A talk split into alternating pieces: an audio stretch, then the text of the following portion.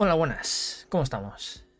Cuarto capítulo, cuarta semana ya de Otaku Cast, el podcast de, de actualidad, anime, manga y a veces videojuegos. Eh, cuarto podcast ya que, que hago, la verdad. Eh, yo pensaba que iba a tirar la toalla en el segundo. Después del segundo dije, "Ah, eh, seguro que ya no hago más, pero no sé, es, es divertido, está guay.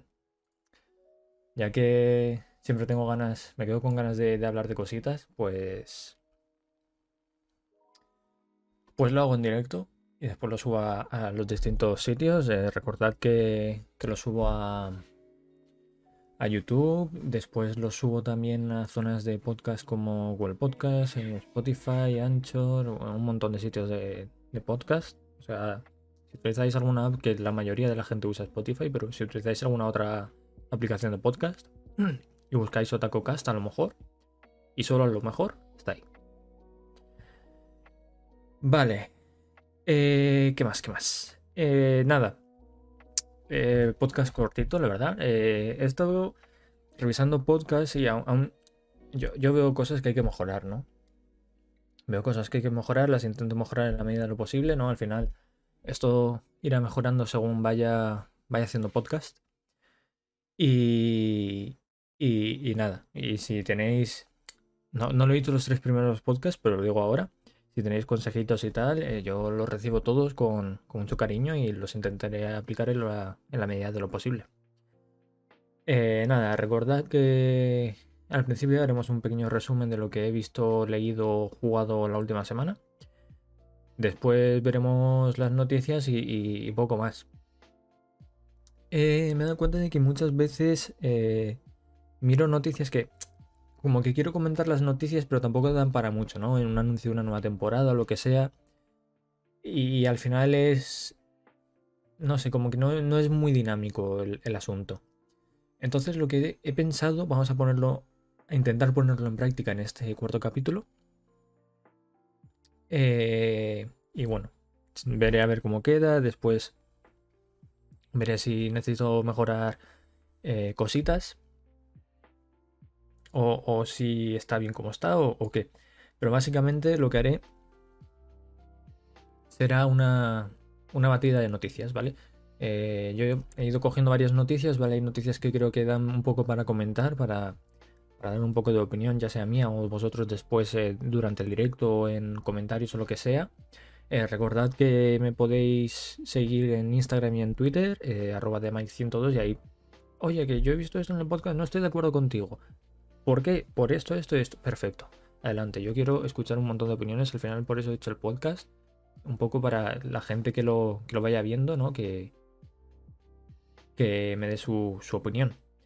Entonces, eh, haré una ronda, una batida rápida de, de noticias, de noticias que no de mucho de qué hablar. Y, y después eh, nos pondré un poco más en calma, ¿no? En, con las noticias que, que sí que considere que dan un poco más de, de, de, chicha, ¿no? Tienen un poco más de chicha que dan para, para expresar opiniones y demás. O para, para comentar simplemente la noticia en sí. Eh, muchas gracias por ese, por ese follow, señor Fluffy. Eh, voy a quitar notificaciones, ¿vale? Me he olvidado. O sea, las notificaciones saldrán, pero no el, el sonido.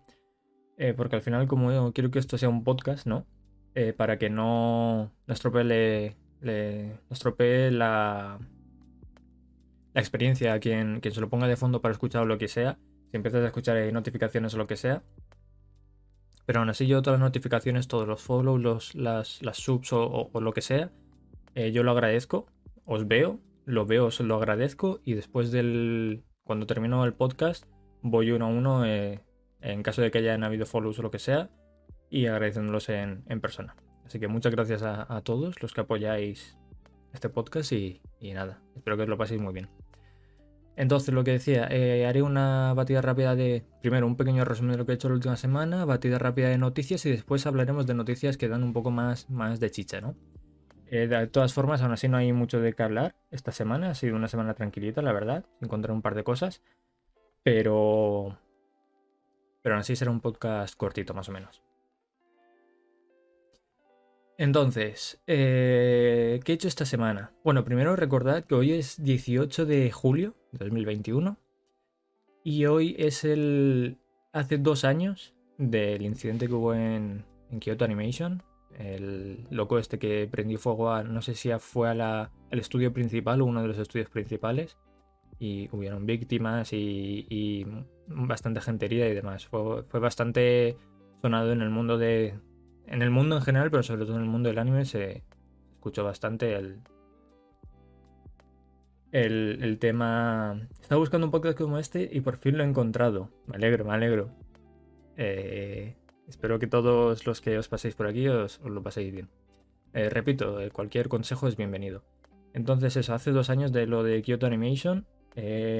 Aún, porque leí hace dos o tres días una noticia de que el CEO de Kyoto Animation estaba pidiendo que a la justicia que se realizase ya el juicio contra el tío ese. O sea, aún después de dos años no se ha realizado el juicio. Yo flipo, ¿sabes? Después en España también pasan cosas así y yo digo, solo pasar en España, pues no. O sea, por lo que se ve, yo era un poco ingenuo, ¿no? Y pasa en todos, en todas las justicias de todos los países. El hecho de que tarden 10.000 años en, juzgar a alguien con todas las pruebas y todo, no sé. La justicia va bastante lenta en, en el mundo, la verdad. Una pena. Pero bueno, eh, justo después de eso llegó el COVID, o sea que Kyoto Animation lo ha pasado bastante mal.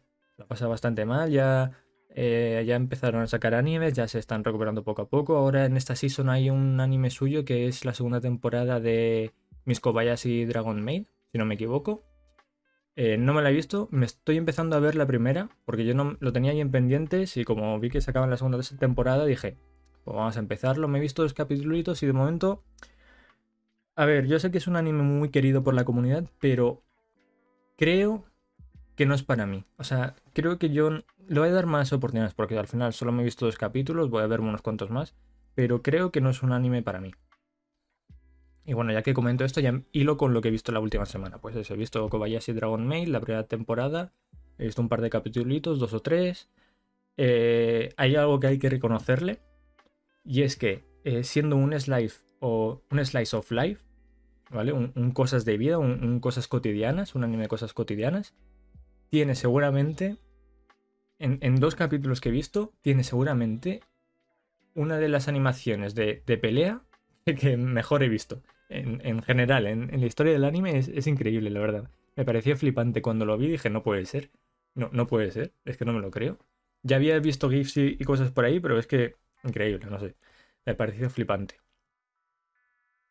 Después también me he visto ayer, justamente, me vi del tirón los. Creo que son 12 capítulos de la segunda temporada de Beastars, el anime de furros. Eh, mi opinión es que me gustó más la primera. La primera. la segunda también me ha gustado, eh, no quiere decir que sea mala ni nada, pero creo que la primera me gustó más. No sé si porque a lo mejor era algo diferente que me pilló de primeras o no lo sé. Eh, no sabría decir exactamente por qué. Yo creo. Yo creo que porque en la primera eh, se da más pantalla, por así decirlo, a, más personajes. En la segunda. Mm, solo ves a Legoshi y a. Y a, a, Ruiz. ¿Ruiz? ¿Royce? No me acuerdo cómo se pronuncia. El lobo y el reno. El reno no, el, el alce o. Creo que es un alce o es un reno. El Bambi. El Bambi, ya está, ese. Em, se olvidan un poco de, todos los personajes que aparecían en la primera temporada, como que el resto se olvidan un poco, aparecen obviamente, pero no sé, como que se centran, que tampoco es malo, se centran un poco más en la historia, en el trasfondo de esos dos personajes, pero para ser una temporada de 12 capítulos, como que me falta cosa, no sé, me ha parecido que faltaba cosita. No... No sé, no me ha terminado de convencer, pero aún así, lo he dicho, eh, temporada disfrutable, me gusta mucho. Y si os gustó la primera, pues adelante, eh, enviciaros con la segunda y lo vais, lo vais a gozar igual. Eh, después he estado viendo animes de Season, ¿vale? me he puesto. he, comenzado el de. Five Seconds to Battle o algo así, creo que es la traducción. Eh, que va sobre... Mm, tiene pinta de ser un, anime de, bajo, de baja producción, de estas de que no tienen mucho dinero. Y además creo que es un estudio más o menos pequeñito, entonces no esperéis tampoco la, divina papaya con ese anime. Pero básicamente es un anime donde empiezan peleas a muerte o, no. Pero va, a haber mucha, mucha muerte y gore seguro. Solo he visto Ves el primer capítulo y ya, ya lo ves venir. Eh, y es eso, en 5 segundos empieza una pelea y, sale un ganador. Básicamente ese es el resumen. Eh, no, en el primer capítulo no, no te enteras tampoco muy bien de, qué va la historia en, sí, cuál es el, fin de, todo eso. Pero es algo que se irá, se viendo seguro durante el resto de capítulos. Después me he visto unos cuantos capítulos de To You Eternity. Eh, He estado también que me he visto en la de la de Studio Mapa, eh, la de Waterpolo, eh, Remain, que tiene dos capítulos ahora actualmente, bueno, creo que tres. De momento pinta, pinta interesante, la verdad, la animación es el nivel de detalle es increíble. tema del agua, eh, salpicaduras y tal, o sea, cuando ves un anime relacionado con el agua, acuático, ya sea free, ya sea. Eh, yo que sé, por ejemplo, Grand Blue, aunque Grand Blue no tanto, es más comedia, pero sobre todo free o, algo del estilo. Eh, mola ver que hay tanto detalle con el agua. Es, es una gozada visualmente ver, ver todo eso. Eh, me he visto un Isekai porque ya sabéis que desde que lo petó Sao, en cada temporada tenemos 58.000 Isekais. Esta temporada creo que hay 7 o algo así. O sea, es que es una barbaridad. Y la mitad son malísimos. Otros son pasables y a lo mejor sale alguno uno o dos buenos, ¿sabes? El bueno de esta temporada y diría que sería la segunda parte de la segunda temporada del Slime. Y tal vez alguno más, así que, que se, que se salve, ¿no? Me está viendo el Isekai que es eh, Realistic Heroes Kingdom Restoration Chronicle. Básicamente es un Isekai donde un tío eh, aparece en, otro mundo, se convierte en rey y utiliza sus conocimientos del mundo original, de nuestro mundo, eh, economías, eh, demás, economía, leyes y demás, para aplicarlas en ese mundo Isekai porque esa es otra cosa, que en todos los mundos isekais como que están en el medievo, ¿sabes? Bueno, al final son todos los isekais son, son mundos de fantasía, entonces como que el, el estándar es que estén en el medievo, que no hayan ni coches ni nada de eso, ¿sabes? Que, que vivan todavía en, en el 1300. Entonces eso. Eh, usa sus conocimientos como, rey para, levantar el país. Básicamente ese es el resumen del anime. Bueno, está, interesante, la verdad, no. No sé. Eh, también, eh, ya comenté en el anterior podcast que empecé un manga que me recordaba mucho a Jobless Reincarnation. ¿Cómo se llama? no me acuerdo ahora del título en japonés, tío. Pero el del niño este que aparece, que es un mago, que, ha tenido bastante repercusión, tanto para bien para mal, por, cosas que salían en, el anime. A ver, os lo digo. Eh, Mosoku Tensei. Tensei. Eh, pues el manhua este que se parecía tanto a Musoku Tensei eh, va... Mm, eh, mm, simplemente sí, si te gustó Musoku Tensei y te apetece leer un manga similar, adelante. O sea, te lo vas a gozar tanto como me lo he gozado yo. O sea, me pegué una viciada para verme los primeros 50 capítulos, que fue cuando lo comenté en el anterior podcast. Y me he pegado otra buena viciada para terminármelo y ponerme al día en el capítulo 113 o algo así, creo que van.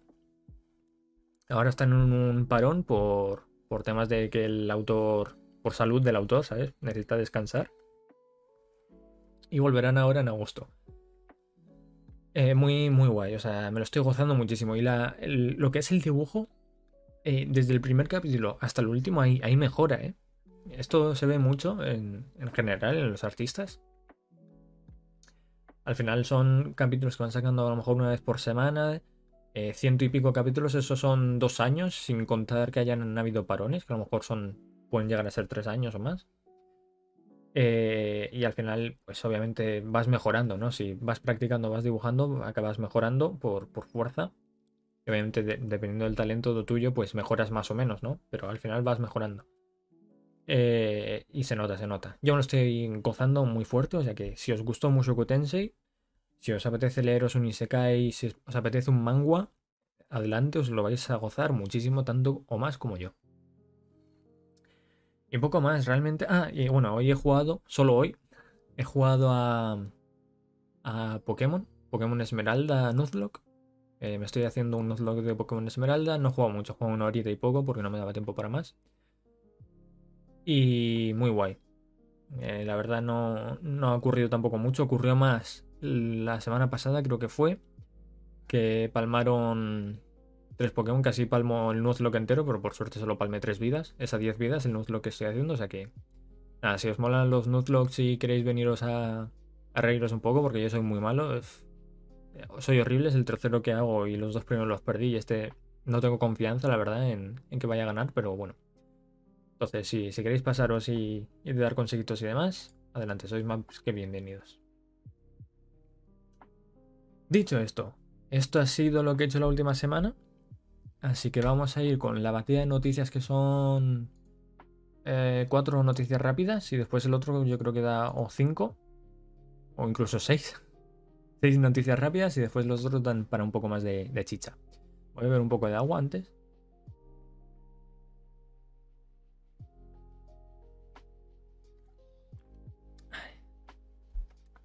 Hace un calor, chaval. Aquí, no, no sé por qué cuando hago los podcasts paso más calor aún. No entiendo por qué.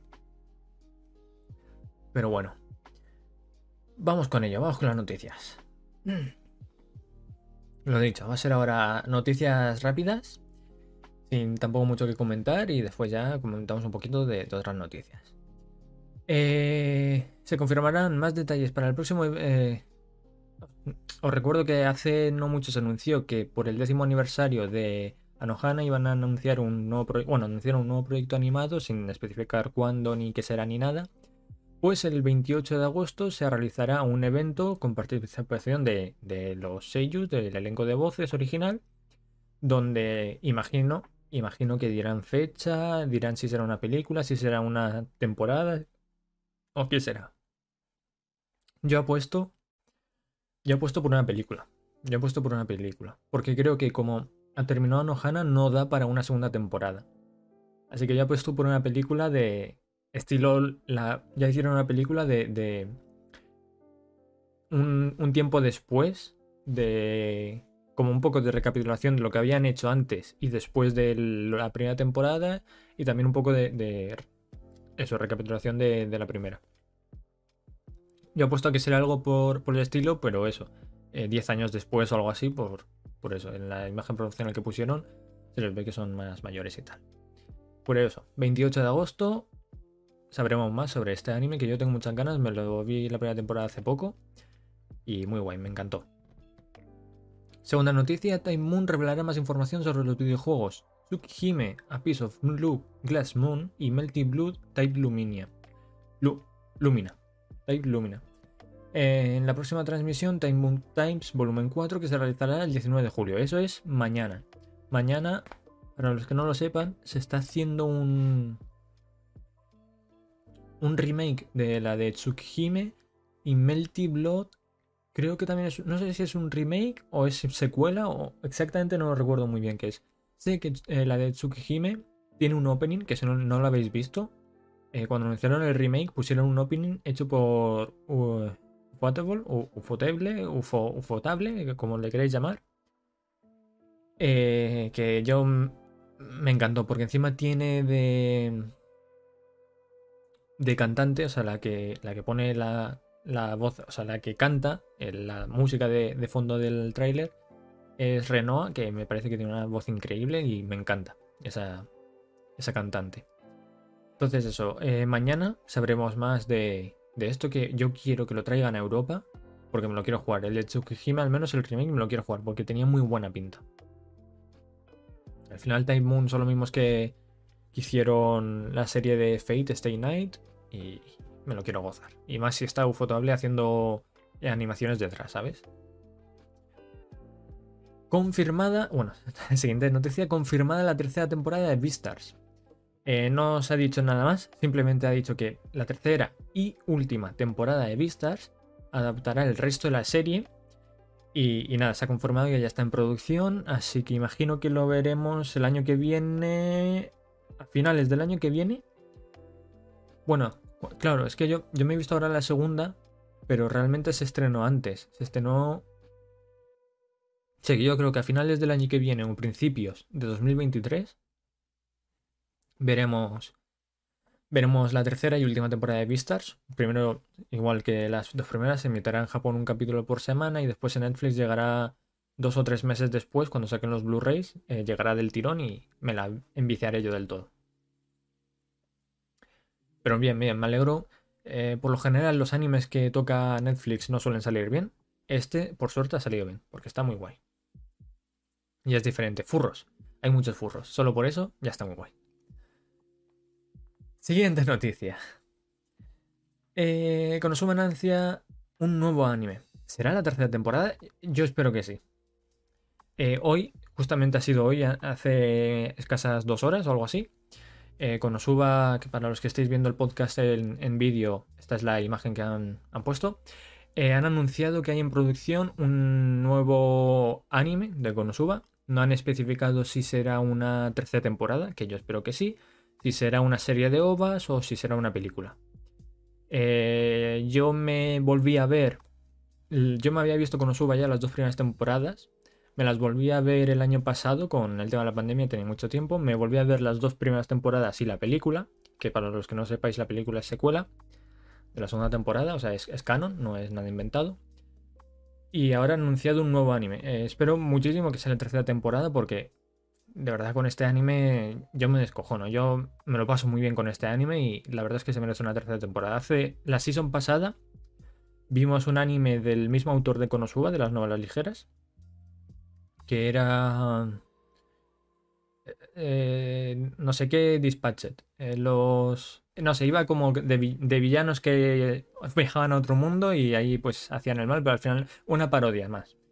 Pero me dio la sensación de que era un Konosuba descafeinado. De hecho tenía referencias de Konosuba, tenía dos o tres referencias de Konosuba que estaban muy guay. Pero eso me parecía un Konosuba descafeinado. Mm, prefiero Konosuba bastante más.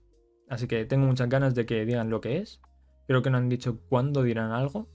Han dicho próximamente, eso a lo mejor es el mes que viene, en agosto, me, cuadraría, la verdad, que en agosto digan algo. Pero eso, espero que sea una tercera temporada. Tengo muchas ganas de ver más Konosuba. Y en España hace poco lo licenció un, un estudio. Así que guay. Eh, el manga de Jujutsu Kaisen estará de regreso el 2 de agosto en Japón. Y bueno, en, si lo veis en, en Manga Plus, eh, para los que no sepáis qué es Manga Plus, es una aplicación totalmente gratuita donde hacen eh, simul release cuando sale en Japón un capítulo de un manga, de los que tienen ahí Shueisha o Shueishida, no me acuerdo muy bien del nombre. Eh, los que tienen esos licenciados, ah, mira, se lo pone aquí. Shueisha tiene esa aplicación donde pues hay un montón de mangas, pero un montón, un montón. Y cuando lo sacan en Japón, pues no sé si es al instante o unas horas después, eh, lo publican ahí en español y en inglés para pues es un montón de, países totalmente gratis. a mí me parece una cosa increíble para, todos. Ojalá estas cosas antes, igual que Crunchyroll, pues a la semana siguiente tienes los capítulos gratis. Ojalá esto hace 10 años yo cuando veía anime, aunque también es cierto que en esa época creo que los smartphones todavía no estaban muy, muy para allá y tema internet yo iba internet con poleas, pero bueno. Cosas, cosas de viejos ya. Eso, el, eh, Akutami estará de regreso el 2 de agosto con, con Jujutsu Kaisen. Se tomó un, parón por, temas de, salud. Al final, eh, vosotros pensad, el, tema, esto pasa mucho, es que es, la verdad, es que me parece un poco triste, ¿no? Porque pasa mucho que los autores eh, tengan que tomarse descansos porque están agotadísimos, porque al final es semana tras semana, algunos, algunos una vez al mes, pero muchos son tres semana tras semana sacar capítulos de manga eh, no tienen vacaciones, no, no ven casi a familiares a veces, es muy bestia, la verdad. Y si encima haces un anime, tienes que supervisar ese anime. Jujutsu Kaisen ha sido un anime de 24 capítulos que se ha ido emitiendo durante 6 meses, medio año, y el manga seguía saliendo. O sea, imagínate hacer el manga y cuando no estés haciendo el manga ir a supervisar el anime. Es una locura que eh, tanto psicológica como físicamente es, es devastador. Entonces, de hecho no me acuerdo qué manga, creo que fue Shadow, Shadow House. Eh, igual, se ha tomado ahora un descanso porque estaba sacando el manga a la vez que eh, supervisaba la, temporada de anime, esta que se ha emitido hace poco. Y ahora se ha tomado un descanso porque no, puede más, o sea, está agotadísimo física y mentalmente. Así que nada, después de este descanso que se ha tomado, el 2 de agosto, en un par de semanitas, eh, tendréis, para los que leáis el manga, yo no lo leo, yo me he visto el anime, Manjujutsu Kaisen. Noticia triste. Noticia triste. Eh, siempre es, triste cuando fallece alguien eh, relacionado con él en general, pero en este caso relacionado con, el tema del anime y manga. Fallece el, artista, el que estaba adaptando las novelas ligeras de eh, The Misfit of the Monkey Academy al manga. El artista había estado sufriendo de cáncer de páncreas. Lo que me parece raro, me parece extraño, es que el día 7 de julio dijeron, eh, que el manga se, se tomaba un, descanso porque el, autor, el, que estaba dibujando, quería, bueno, quería centrarse en la recuperación, en, tratarse el cáncer del páncreas, que va a estar un poco en pausa. Y a los 3 o 4 días, pues se dijo que el manga se cancelaba por, por esto mismo, porque el autor, el, el que estaba adaptando al manga, el artista, había fallecido. Pero cuando dijeron lo de que se había cancelado, no, perdón. Cuando dijeron lo de que se había pausado para tratarse el cáncer, el artista ya había muerto. O sea, uno o dos días antes ya había muerto. Y no sé, es como que me parece muy raro. O sea, ya no el hecho de que tarden tanto, una semana o por ahí, seis o siete días, en anunciar que ese artista ha muerto. Porque eso, por lo que he visto, es bastante común que tarden bastante, imagino, porque los familiares obviamente están están devastados los, los conocidos y demás. Y, bueno, pues por respeto por costumbres que tendrán ahí en Japón, no dirán nada para así ellos tener un, una... No sé cómo llamarlo, una reunión de esta, o sea, para asistir al funeral y demás tranquilo, sin que haya mucha gente ni nada dando eh, por saco. Y lo anunciaron eso, una semana, unos cuantos días después. O sea, por ejemplo, cuando se falleció el del autor de Berserk, eh, también lo anunciaron, ya había sido el funeral y todo, y ya después de eso anunciaron que había fallecido. Entonces, eso, pues, eh, si os estabais leyendo el manga, pues siento deciros que la serie manga estará cancelada. Pueden retomarla porque al final la historia original es de una novela ligera y este señor solo estaba eh, adaptándolo, dibujándolo, ¿no? Entonces fue contratar a, otro artista que, siga la adaptación. Así que ya no sé si habrán comunicado ya qué harán. Pero, pero eso. Una pena, la verdad. Eh, hace poco. Bueno, hace poco, hace ya, creo que ya hace un año. Eh, sacaron la primera temporada de, de esta adaptación de las novelas ligeras. Eh, anunciaron la segunda, que imagino que será para el año que viene. Tendremos segunda temporada de, de Misfit of the Monkey Academy. A mí me gustó, la verdad. Es típico anime de protagonista overpowered, eh, a más no poder, que dices, es que estás tan chetado, cabrón, que, es que me gusta verte. Me gusta ver cómo partes cráneos de lo chetado que estás. De, de, eso típico, es que además de cosas típicas, ¿no? De que va un tío ahí súper chulo diciendo, tú eres un parguelas, te voy a partir los las piernas, va a darle un puñetazo y el otro le revienta en tres trozos, ¿sabes? Le parte ahí en 200 cachos. Y después ya está. Perfecto. Es justamente lo que quería ver, que a los chulos les partan la cara.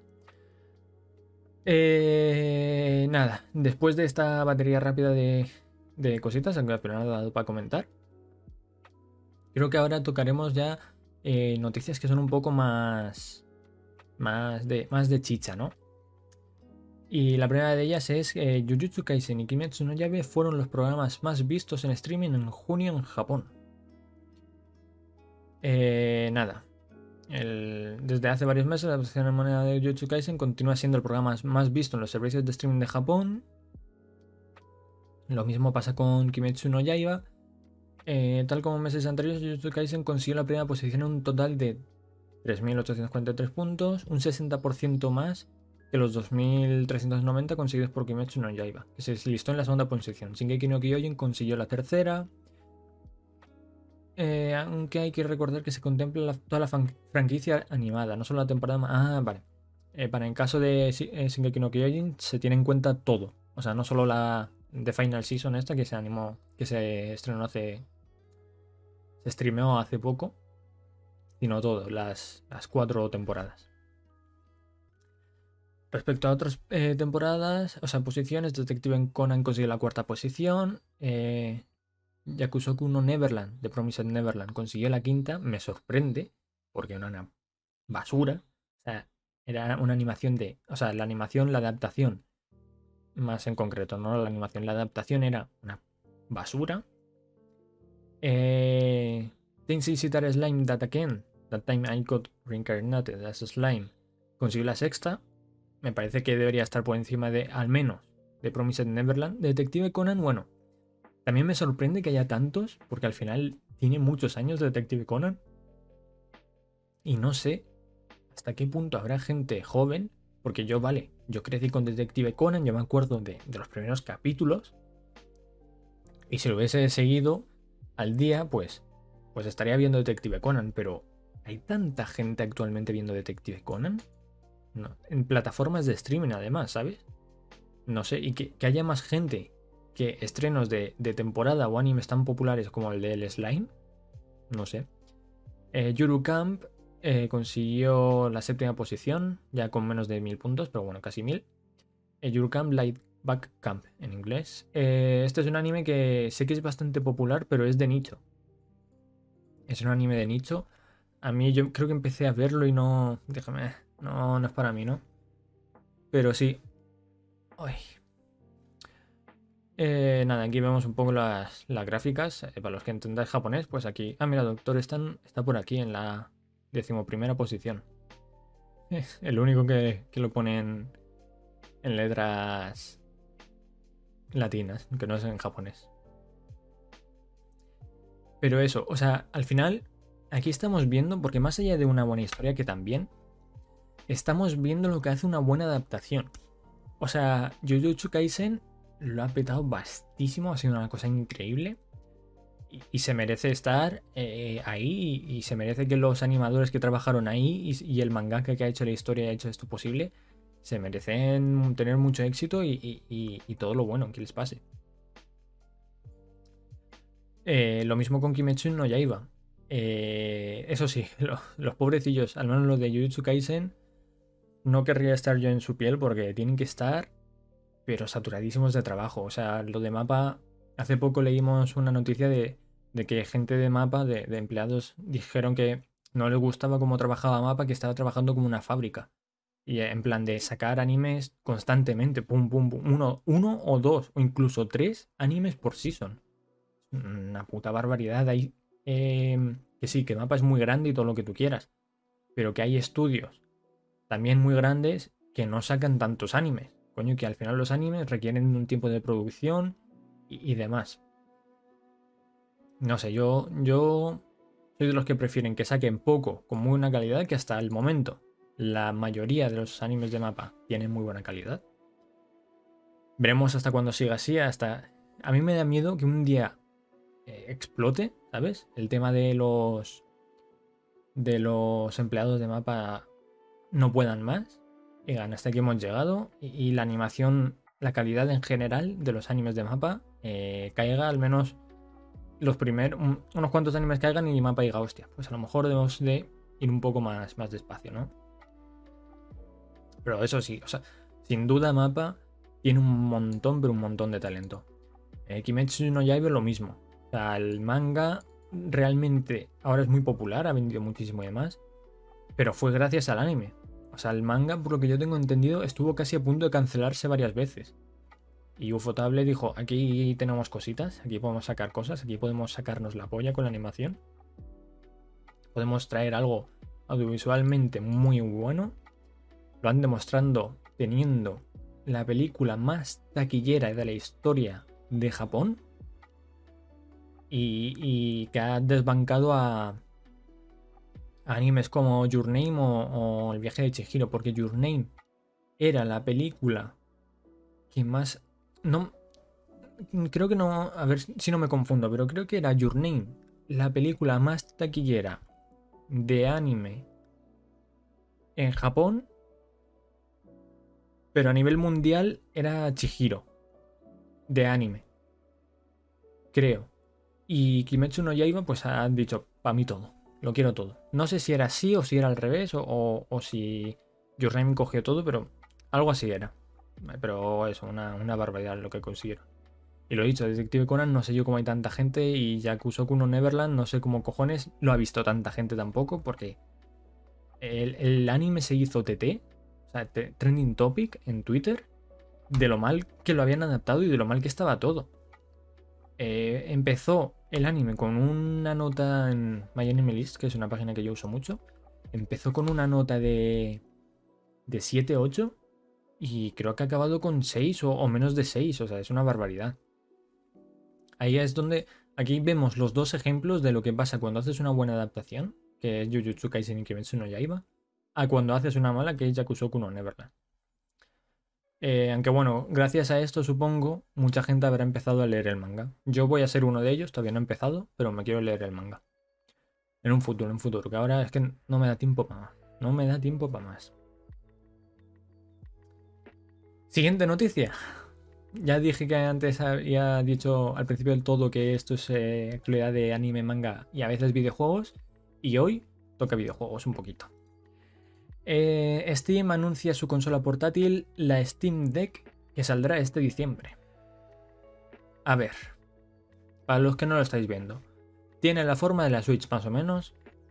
Físicamente, o sea, lo que es visualmente a mí no me parece atractiva, nada, me parece feísima Después también he visto vídeos y demás y parece muy grande y la distribución de botones no me termina de convencer. O sea, yo veo esto, me lo imagino teniéndolo en mano y digo, es que esto no... Es que esto no me va a gustar jugar en portátil, ¿sabes? Mm, no creo que sea el resultado así al final, porque al final Steam tendrá ahí a su gente, a sus a sus, mm, expertos trabajando día y noche en, a ver cómo, cuál es el diseño más ergonómico, la posición de los botones y demás para que sea súper cómodo tenerlo en la mano. Digo yo, vamos, si no han hecho eso es para darles, sacando una portátil. Y al final cuando tú cojas a ver los, las esquinas de inferiores están como redondeadas para que se ajusten a la forma de la mano, no sé. Después tiene gatillos en, lo que es la parte de, detrás, como si fuese un mando de Xbox eh, Series Elite estas. No sé, la primera impresión que me da es que no me gusta. O sea, visualmente no me gusta y no me parece nada cómoda en la mano visualmente. Que después lo sea ya es otra cosa. Veremos a ver. Pero eso, ha anunciado su consola portátil estilo Nintendo Switch, que lo pone aquí, que ya está rumoreada, estaba rumoreada con el nombre de Steam Pal, al final el nombre final es Steam Deck, que cuando yo buscaba Steam Deck en Google me salía el Stream Deck, ¿sabes? Buscaba Steam Deck, todo Stream Deck. Ahora imagino que ya no, ahora ya sabrá un poco el algoritmo de Google, ya se habrá estabilizado. Pero cuando está recién anunciada eso. Y saldrá, esto también, esto me ha gustado, la verdad, ojalá Nintendo hiciese cosas así. Eh, esto es un poco también lo que hacen los móviles, pues, pues igual en tres modelos disponibles. Eh, uno de 400 dólares o 419 euros con 64 GB de almacenamiento.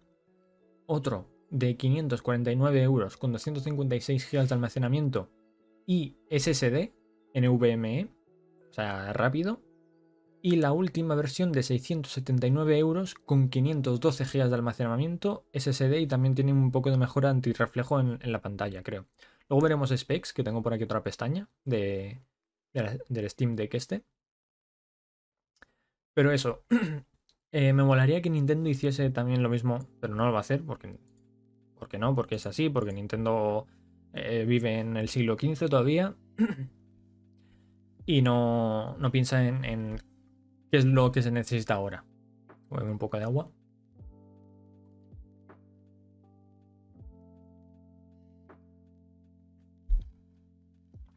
Entonces, tres versiones, 419-64, 549-256 GB y 679-512 GB.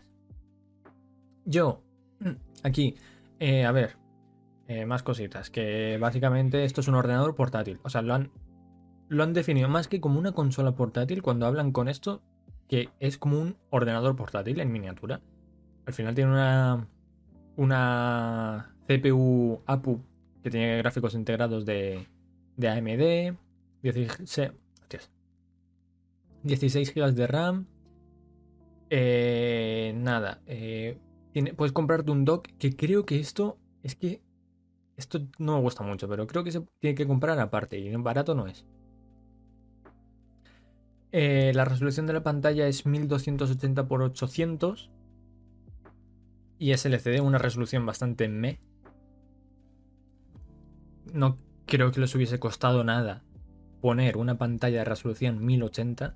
Hay móviles por 150 euros con resoluciones 1080 ya, 720 hoy en día. Y, habrá gente que dice, pero es que la Switch también tiene. Ya, eh, que la Switch lo tenga no significa que esté bien.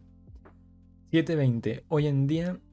Mmm, encima de una pantalla de 7 pulgadas. Que eso se nota. Porque si ya se nota en los móviles que tienen 5 pulgadas y media, 6 pulgadas, en una pantalla de 7 se nota. O sea, porque he visto a gente, es que para qué quieres 1080 en una pantalla, si no se, se nota. Ponte un vídeo a 720 en YouTube y después póntelo a 1080 y dime que no se nota. Ten, ten los huevos de decirme que no se nota. Mm. Se nota, se nota mucho. 1080, ahora luego contaré un poco porque han explicado un poco el motivo de ponerlo a 720.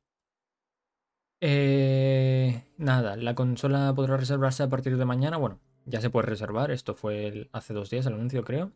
Y comenzará a enviarse a partir de diciembre de 2019. Eh, vamos a ver un poco aquí las specs que las tengo. Pantalla táctil de 7 pulgadas. Tiene trackpads. Tiene. Debajo de los, de los joysticks tiene dos.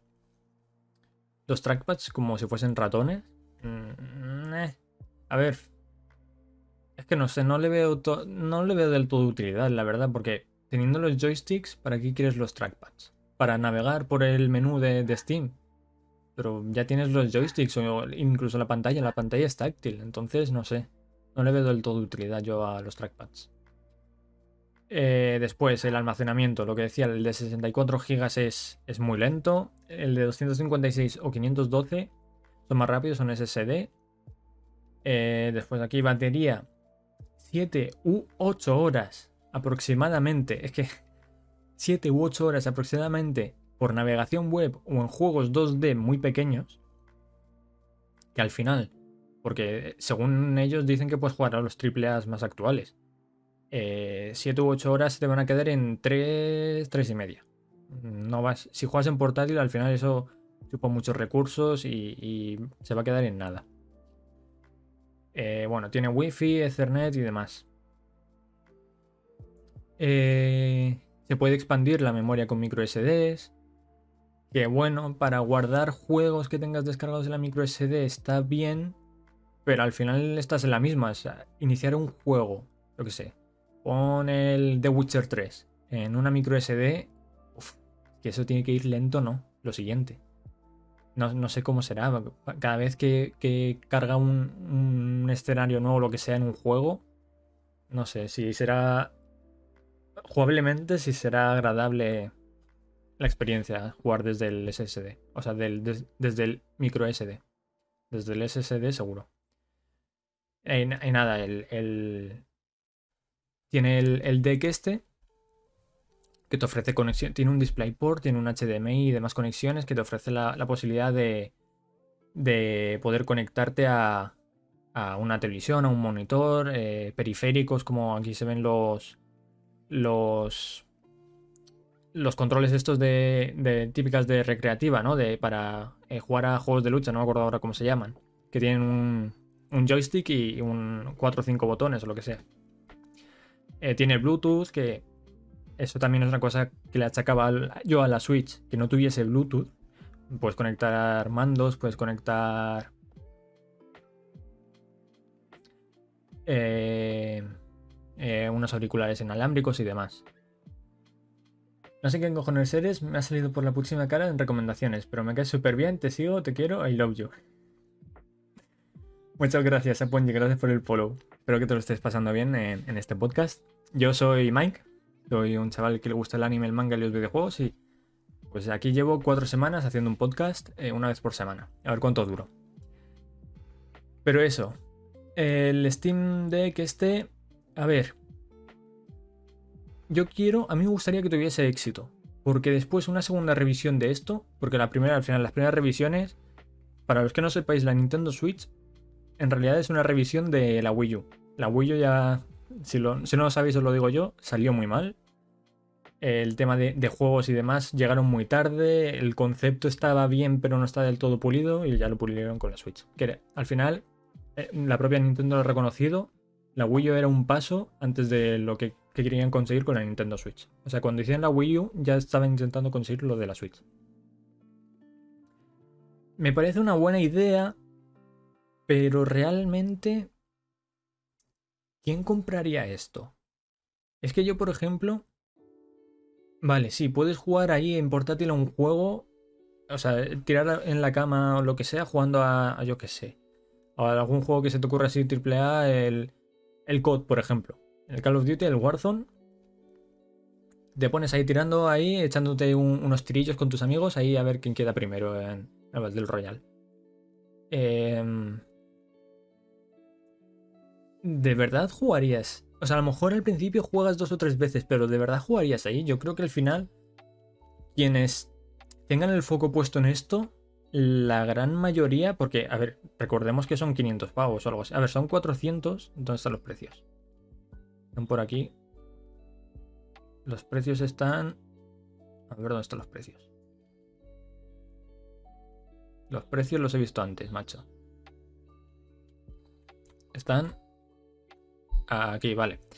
Son 400 euros la de 64 gigas, que para nada puedes comprarte eso porque 64 gigas que se te quedan en, lo que sé, 50 a lo mejor, porque está el sistema operativo que por cierto viene con Linux, pero le puedes poner Windows, lo cual está guay y puedes jugar a Game Pass y demás cosas. O sea, básicamente es un ordenador portátil. Vosotros, cuando miréis el Steam Deck, pensad que es un ordenador en miniatura. Ya está. Olvidaos de que es una consola. De hecho, ellos mismos hablan de un ordenador en miniatura. Eh, por eso no es comparable con la Nintendo Switch. Porque la Nintendo Switch está enfocada como consola. Pero eso, habría que ir por lo menos a la de 550 euros. Con 250 GB de, de SSD. Porque lo ideal sería la de 500, pero yo que sé, tirando por más o menos lo, bajo medio, lo que puede ser más accesible. 550 pavos. ¿Te gastarías 550 pavos en un mini ordenador portátil? Si tuvieses que escoger, yo por ejemplo, ahora mismo tengo un ordenador que tiene una gráfica súper vieja, tiene una 660 GTX, que ya no, tiene ni soporte de Nvidia desde el mes pasado, creo, que lo, se lo quitaron justamente. Antes que gastarme 550 pavos, Prefiero esperarme, que es lo que estoy haciendo ahora, a que el A ver, si no estuviese el tema del mercado de que las gráficas están sin stock o que están súper caras, imaginemos que estamos en hace dos años que las gráficas tienen un precio razonable. Yo preferiría gastarme... ¿Qué te puede costar una 1060? Una 1060 creo que costaba 300 euros o algo así, puede ser, si no me equivoco, en su día de lanzamiento y demás. Pero bueno, una 3060 en su precio de, salida. 30, 50 o 30, 40 euros. Creo que costaba 350 o 340. Y vas a jugar a muchos juegos en mejor calidad y con mejor resolución. Porque recordemos que esto tira 720. Que yo, personalmente, porque han puesto 720, porque así eh, puedes jugar a más. a gráficos más altos, medios incluso altos, dependiendo del juego, de un montón de juegos más. Esto se supone que tiene la potencia equivalente a una Play 4. Que la Play 4 ya a día de hoy se está quedando un poco atrás. Hay juegos que ya no lo pueden tirar, incluso aunque estén bien optimizados, que, que van regulero, que van a 30 FPS o incluso dan bajones. Al final es el concepto de la Switch, ¿no? Es una portátil con, con, con componentes de hace unos años para que el precio no, sea, no se dispare ahí a tope. Pero eso, yo hubiese puesto eh, la pantalla y posibilidad de jugar a 1080 y que ya cada uno decida, oye, yo quiero jugar con gráficos al mínimo, pero que se vea que vaya a 1080 60 FPS. Adelante. Oye, que yo que no, que yo quiero que vaya a 720, pero quiero que los gráficos estén en medio alto. Adelante, que cada uno decida, pero ahí ya puede decidir el, usuario. ¿Qué te cuesta poner una pantalla de 1080 en vez de 720? Es que no lo sé, no entiendo por qué han hecho eso. Y más cuando eh, la gente, eh, yo entre ellos, nos llevamos quejando ya desde hace al menos dos años de que queremos una Switch Pro de verdad, no como la OLED esta de mierda, con una potencia mayor, que esta lo ofrece, una potencia mayor, y una pantalla 1080, que, coño, que se nota, que lo noto en el móvil, no lo voy a notar en una pantalla de 7 pulgadas. Pues, pues no sé. Pero eso, ¿quién compraría esto? Es que yo creo que se la van a hostiar otra vez. O sea, al principio, que esa es otra. No sale en todo el mundo. Sale en Estados Unidos, en Europa y en Oceanía, creo que era, o algo así. No me acuerdo muy bien de, qué exactamente, pero en, muchos sitios del mundo, en Latinoamérica no sale todavía. Saldrá en 2022. Para cuando salgan esos países, el, boom que causa esto, ¿no? El, boom de, redes, de, medios de comunicación y demás de, relacionados con el gaming, ya habrá pasado. Entonces la gente de LATAM ya se habrá olvidado del Steam Deck este y ahí no va a vender una mierda. Pienso yo que va a pasar eso. Y veremos a ver si vende bien en el resto de sitios, pues, pues bien, pues bien por ellos, ¿no? Pero yo creo que va a pasar igual que con el Stream Controller o cuando sacaron los PCs estos de Steam raros. El Steam Control un amigo se lo pilló. El concepto estaba guay, pero al final la gente se olvidó de eso y dijo, ¿para qué quiero yo un mando raro cuando puedo coger un mando de Xbox? ¿Sabes? Pero bueno, veremos a ver. En diciembre veremos a ver qué pasa. El concepto está guay, eso sí.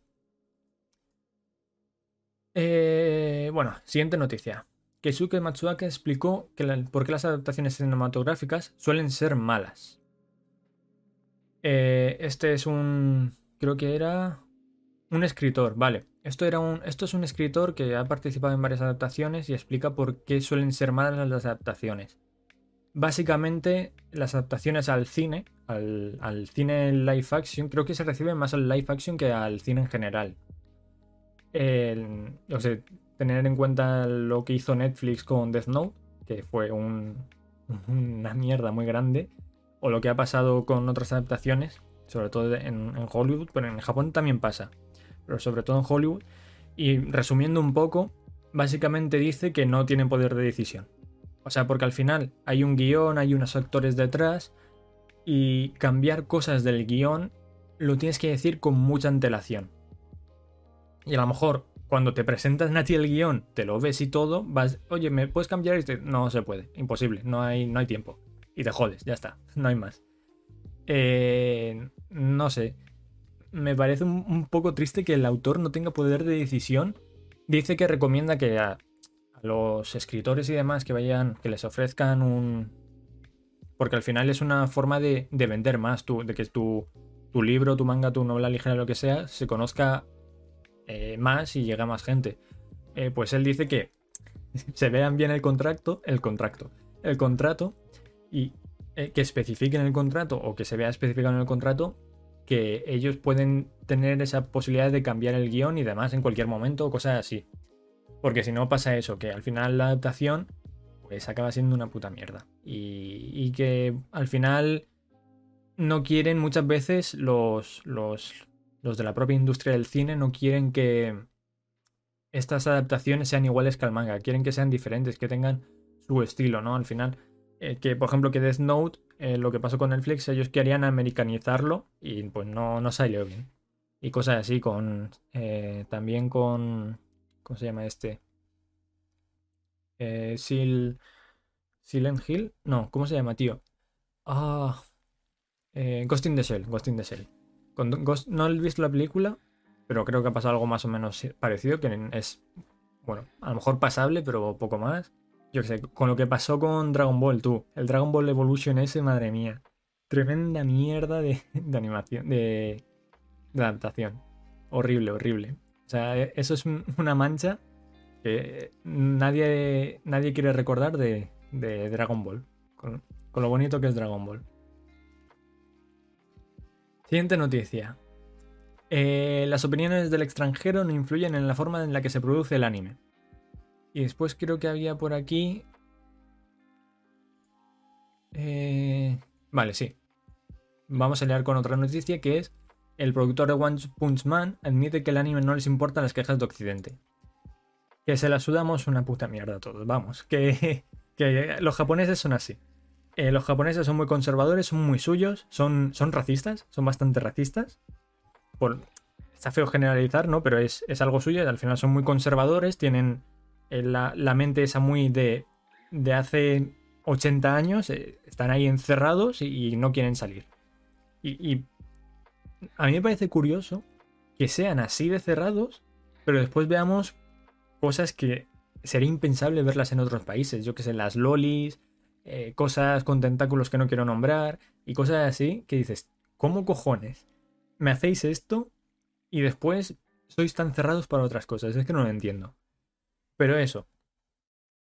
Básicamente que eh, le hicieron una entrevista, esto es de un canal de YouTube que hizo una entrevista y el productor Atsushi Fujishiro decía así, no creo que los fanáticos en el extranjero hayan causado grandes cambios en la forma en la que trabajamos o en nuestro estilo. Cuando pienso en ello, el estilo de animación japonés siempre ha sido bien recibido en el extranjero.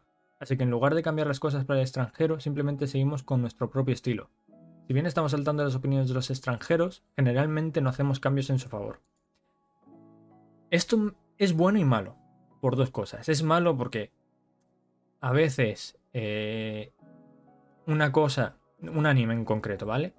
Que a nosotros nos encanta, en Japón no ha triunfado, véase No Game No Life, creo que es un caso de que en Japón el anime no petó tanto como en lo que es el resto del mundo. En el resto del mundo, No Game No Life lo petó bastísimo. Todo el mundo a día de hoy sigue queriendo una segunda temporada. Pero en Japón no petó tan. Lo petó. Las, las ventas de las novelas ligeras subieron bastante. Pero no petó tanto. Entonces, ¿qué pasa? Como los japoneses son así, de no hacemos, escuchamos, pero no hacemos nada, pues no vamos a ver una segunda temporada porque si ahí no ha tenido éxito, ah, pues eso significa que ha sido un, fracaso total. A la mierda todo. No game, no life, a la basura. Fuera, out. Eh, esto es, malo por cosas como esta. Y es bueno porque comentan por ahí. Vi un, comentario de un chico que dice guay, porque así no meten censura. Eh, no sé si estáis al tanto del anime de Tokyo Revengers. Es un anime donde sale es un anime de, bandas, de moteros y demás, de delincuentes, donde aparece un logo que es básicamente un logo que aparece en el opening, en el ending, en toda la historia, que es importante, que es similar a una esvástica. No es una esvástica, pero es, es similar en forma. Pues por parecerse a la esvástica nazi, en el resto del mundo, cuando se distribuía en Crunchyroll o en las plataformas que fuesen, eh, estaba censurado, pero unas censuras horribles de unos, unos focos de luz que tapaban la mitad de la pantalla, una cosa increíble. O en el opening, cuando sale una bandera de, de lo que es la banda de moteros esa, en la bandera salen pues unas letras en los laterales y en el centro el logo es en grande, pues eso está en negro. Cosas así. O escenas donde pues no pueden hacer ni una cosa ni la otra porque tendrían que quitar la escena directamente, pues la quitan y hacen cortes, ponen escenas de unas escaleras vacías sin más varias veces, no sé. Pues si ahí hubiesen dicho fuck de, de Occidental, ¿sales? Fuck del resto del mundo, no veríamos esa censura y estaríamos disfrutando eh, de forma legal, por así decirlo, el, el, anime sin censura. Yo al final lo que he hecho, yo pagando Crunchyroll y pudiendo verlo en Crunchyroll, he tenido que irme a una página de un fansub y descargármelo ahí, los capítulos sin censura cuando salgan, para poder disfrutarlo, porque es que si no es una puta mierda, es que no es para nada, es una, es que no, es que no lo entiendo por qué hicieron eso. Y no entiendo cómo eh, Crunchyroll dijo, no, es que no lo han enviado así, no me jodas, que tú tienes que firmar un contrato y tienes que hacer varias mierdas. Tienes que hablar con la distribuidora y demás. No me jodas que no has sabido hasta el momento de publicación del capítulo que te iba a llegar censurado. Y no eres capaz de, capaz de decir, "Mm, por favor no lo pongáis censurado, que, que lo queremos así, creo que va a ser mejor. No. Eh, no. No me lo creo. I don't believe it. Y bueno, lo que decía el productor, que no les importan las quejas de Occidente, pues un poco más de lo mismo. El productor de... Ah, pero sí es el mismo, ¿no? A ver. Ah, sí, sí, es el mismo. pues mira, ¿ves? No lo sabía. El productor de One Punch Man es el mismo, es el Atsushi Fujishiro este. Mira, aquí sale el vídeo del que comentaba que hicieron la entrevista y demás. Unas adaptaciones por las que ha sido reconocido One Punch Man, Nodome Cantabile y Shokugeki no Soma. El anime se reconoce a sus fans fuera de Japón. Mientras reconocemos a fans fuera de Japón, generalmente no hacemos cambios a su gusto. Básicamente es lo que la traducción aquí. Y lo que decía yo, mira aquí. Thank God, ¿ves? Eh, aquí está diciendo uno gracias a Dios. Eh, aquí otro more comforting words. Las mejores palabras que, eh, que nunca he escuchado.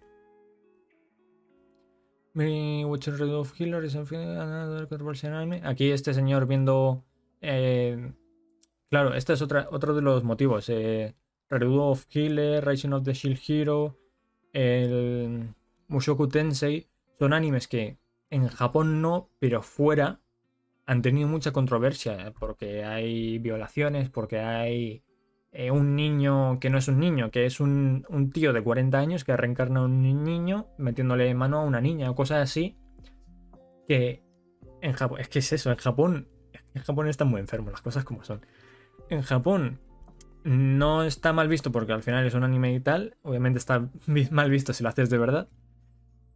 Y se da a entender que al final es un niño que ha ido creciendo, que nació en otro mundo y que ha ido creciendo y demás. Pues eso si hubiesen tenido en cuenta la cultura de Occidente, no hubiese llegado el anime, hubiese llegado hipercensurado. Y al final, Mushoku Tensei, hay una escena así en todo el anime, ¿sabes? Y el anime es muy bueno, a mí me parece muy bueno. Y esa escena tiene un significado, ¿no? Que al final es... La, la chica esta, pues, eh, le, está enamorado de- del prota y pues... Por esa... Porque al final todos los Isekai es lo mismo. Son mundos de fantasía, viven en el medievo. Cuando tienes 13, 14 años, ya estás en esa época, en, e- en- en edad de casarte y tener hijos y mil locuras. Entonces, por la época, por el contexto, tiene sentido. Pero aún así, el contexto da igual en el occidente y, todo, y el resto del mundo, pues está, está feo. No gusta. De hecho, en Rusia y en Estados Unidos banean muchos animes. Y mangas y de todo. Siguiente noticia. Eh, el anime Mieruko, Mieruko-chan, una, come- una comedia terrorífica, digámoslo así. Ha sacado un vídeo promocional, una, nueva- una imagen promocional y, demás. Y diseños de, personajes. Tengo ganas. Tengo ganas de ver este anime porque la califican de una comedia. O sea, es un- una adaptación de un manga, si no recuerdo mal. Y es comedia y terror, sí, ma- manga de comedia de terror. El, pues vamos a ver ahora el tráiler este, pero tengo muchas ganas de ver cómo cojones hacen esto. O sea, me dices a mí que hay un manga o un anime de comedia y terror, las dos cosas, y digo, ¿cómo? ¿Cómo es posible? ¿Cómo lo puedes hacer? Ahora mismo yo me estoy leyendo un manga en, en Manga Plus, que es totalmente gratuito. O sea, os, recomiendo el- el manga, si lo podéis leer de ahí, porque al final se ve en mejor calidad y con eh, traducciones bien, está en español y en inglés. Pero si no, leedlo donde os dé la, la gana, que es Dan Dadan. Que también es eso, es un poco comedia de terror, pero ahí hay mucha comedia. O sea, es un shonen tal cual. Yo creo que en este habrá más terror. Hay terror porque trata el tema de la espiritualidad, de los aliens, los, los fantasmas y demás. Y los diseños de los fantasmas, que están muy guays, o sea, muy detallados y demás. Eh, creo que si se aplicasen un, un esto de miedo, darían miedo. Pero como hay tanta comedia y demás, no. A mí al menos, que yo soy un cagao, no, no me da miedo. Entonces tengo mucha curiosidad por saber cómo, cómo cojones lo van a hacer aquí. Entonces, vamos a ver el tráiler este, a ver si se ve algo. Que está subtitulado en inglés. Voy a poner los cascos. A ver, voy a quitar un momento la música. Musiquita ahí pausada.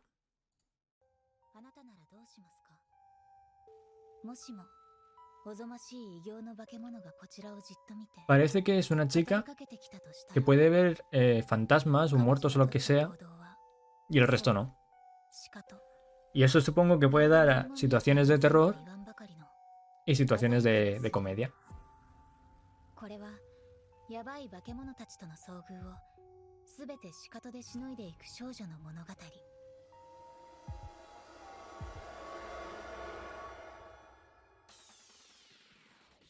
花の好きなウサギもあったよやばいやばいやばいやばいやばいやばいごまかせ No se pone que esto tenía subtítulo. Ah, vale, si lo pone aquí. なぜ私と分かった代謝がいいのかなすぐにお腹すくんだよね Eh, también tiene sus toques echi. Ahí tirarán la comedia fácil por el echi. Espero que no, no sea así, ¿sabes?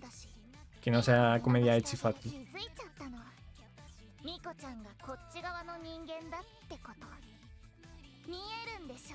De momento, es que no lo sé, no sé cómo puede ser. Tengo mucha curiosidad. Creo que se estrena en octubre. Anda fecha. Sí, aquí, en octubre. Perfecto, pues en octubre veremos a mi Eruko-chan esta. Tengo, tengo mucha curiosidad. Voy a sonarme un poco la nariz.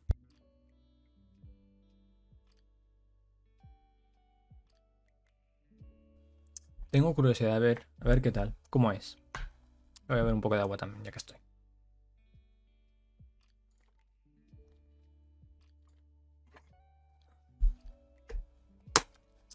Eh, tío, no sé por qué se ve así.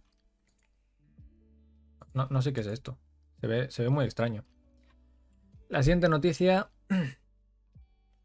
es que Mamoru Osada, eh, director de películas como Los Niños Lobo o La chica que saltaba a través del tiempo, no le gusta cómo se trata a las chicas en gran parte de la animación japonesa. Tema, tema controversial. Metió un poco de beef, ¿sabes? Metió un poco de, de mierda a varios directores y uno fue a Yao Miyazaki, ha tenido palabras, aunque sin nombrarlo directamente, para Hayao Miyazaki, el fundador del estudio Ghibli, por el viaje de Chihiro, todo. No diré su nombre, pero hay un gran maestro de animación que siempre pone a una joven como heroína en sus historias. Aunque creo que lo hace porque no tiene confianza en sí mismo como hombre. Como hombre. ¡Pum! Ahí, toma. A ver. Eh, básicamente Dice por aquí, es muy habitual que a la hora de afrontar críticas hacia el anime, en el tema que se representan mujeres en las producciones de animación japonesa salga a la palestra.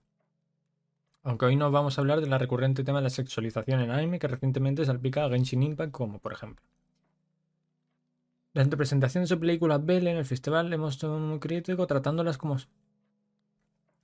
no le gusta que se represente a las mujeres en el anime por regla general tratándolas como sagradas y sin que se tengan que ver como son en realidad no entiendo muy bien a qué se refiere. No sé si dice por aquí alguna cosa más. Según nos es posible representar la red como un lugar positivo y demás. Eh, yo creo que se ha venido un poco arriba el señor este. Yo creo, mira que me gustan sus películas. Pero yo creo que se ha venido un poco arriba con lo de Estudio Ghibli y lo de que no tiene confianza como en sí mismo como hombre y por eso representa las a las mujeres como heroínas no, no, tiene sentido. O sea, si dijeses que en, las películas de, de, Ghibli estuviese forzado el hecho de que sean heroínas, lo entendería. Pero no está para nada forzado, o sea, está muy bien llevado y a mí me gusta, yo que sé, Mononoke o Chihiro o, la del Castillo Ambulante, que no me acuerdo ahora el nombre. Coño, que está, son películas muy guays y además también está Cuando el viento se levanta, Ahí el protagonista es un hombre, ahí no dices nada, ¿eh? Osada. Osoda. Es que, es sabe ni un poco arriba, yo aquí creo que el señor este. Porque en un principio creo que iba a hablar de algo que es, tiene más sentido, ¿no? Que al final eh, ya no solo el hecho de sexualizarlas, sino que es muy típico lo mismo, porque en, en Japón son muy, muy conservadores. Es muy típico ver a, a la mujer en el anime como un, una víctima o como un, una señora que eh, está en su casa trabajando, o sea, sí, trabajando, haciendo de comer, limpiando y haciendo el resto de cosas. Y es el hombre el, que viene trayendo el dinero a casa, ¿no? O sea, es muy típico. Y eso ya no es así. Y hay gente que se queja, obviamente, sobre todo ahora que está el tema de. El tema de. Del el feminismo está. Es algo que da bastante que hablar, sobre todo estos últimos dos años, porque. Eh, ya la gente se está empezando a dar cuenta. Y, la gente está ya empezando a pedir derechos y cosas que, que se les tienen que dar a las mujeres igual que se les da a los hombres. Pero no he entendido muy bien lo de Osada. Osoda, Osada digo yo, Osoda. No entiendo muy bien a qué se refiere. Con esto de que... No diría eso, hay un gran maestro de animación que siempre pone a una joven como heroína en sus historias. ¿Y qué? ¿Y qué? ¿Y, los 200 que ponen a un, hombre como, eh, como héroe en sus historias? Que no, no entiendo. No lo entiendo. ¿Y tú qué cabrón? Que has puesto a esta señora... Es que creo que se refiere... Creo que se refiere a que no le gusta que se esté poniendo solo como heroínas y que no se les vea un poco sufrir o algo así, ¿no? Como como lo que pasa en realidad. Es que no, no, llego a, pillarle el punto, ¿eh? a Osada, Osoda.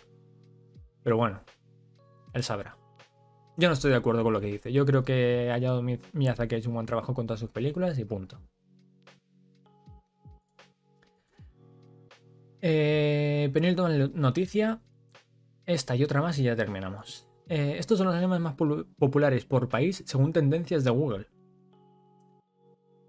Eh, a primera vista es evidente que Naruto y Pokémon son los líderes absolutos del panorama del anime, lo cual me sorprende. Mientras que Pokémon está en la cima en algunos de los países más grandes de este planeta, es Naruto el más popular en la mayoría de los países. De hecho, la puntuación de Naruto en ranking mundial fue del 43,3%, encabezando la lista en 81 de los 187 países de los que pudimos obtener datos. Pokémon en comparación se situó en el 18,2%. Y vemos aquí varios mapas este es el de América. En, América del Sur eh, y Centroamérica, Naruto es bestial, o sea, es súper popular. Eh, básicamente todo es Naruto. Menos... Esto no sé qué país son. Menos en un par de países que es más popular Pokémon. Y bueno, en Chile. En Chile es más popular Demon Slayer más popular que Naruto, Pokémon y Attack on Titan es Demon Slayer. Después en Estados Unidos, Canadá y Groenlandia, por ahí, en el norte con los pingüinos, eh, Pokémon. Y en México y eso, Naruto. Eh, cuando se trata, después en Europa. En Europa, en Españita, aquí somos fiel Naruto. Naruto a tope. Después yo que soy sueco, en Suecia está es más popular eh, Pokémon.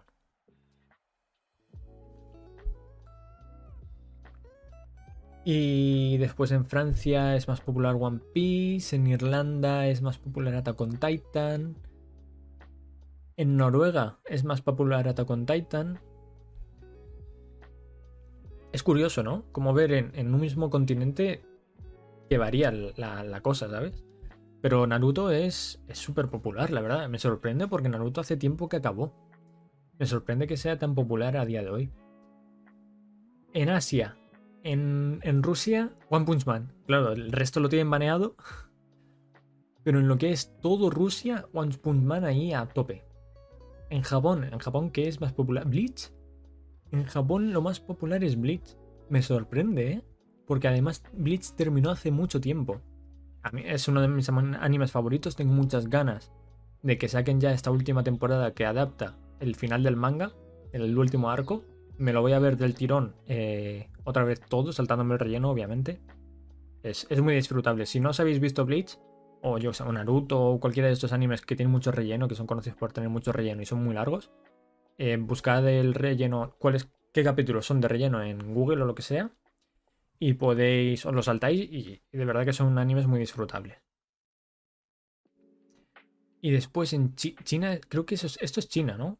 En China es Pokémon. No me sorprende, la verdad. En África, pues también mucho Naruto, mucho One Piece. Attack on Titan también, básicamente tienen el mercado. Entre Naruto y One Piece tienen el mercado. De verdad que lo Naruto que sea tan popular. O sea, me lo dices hace 5 años y digo, vale.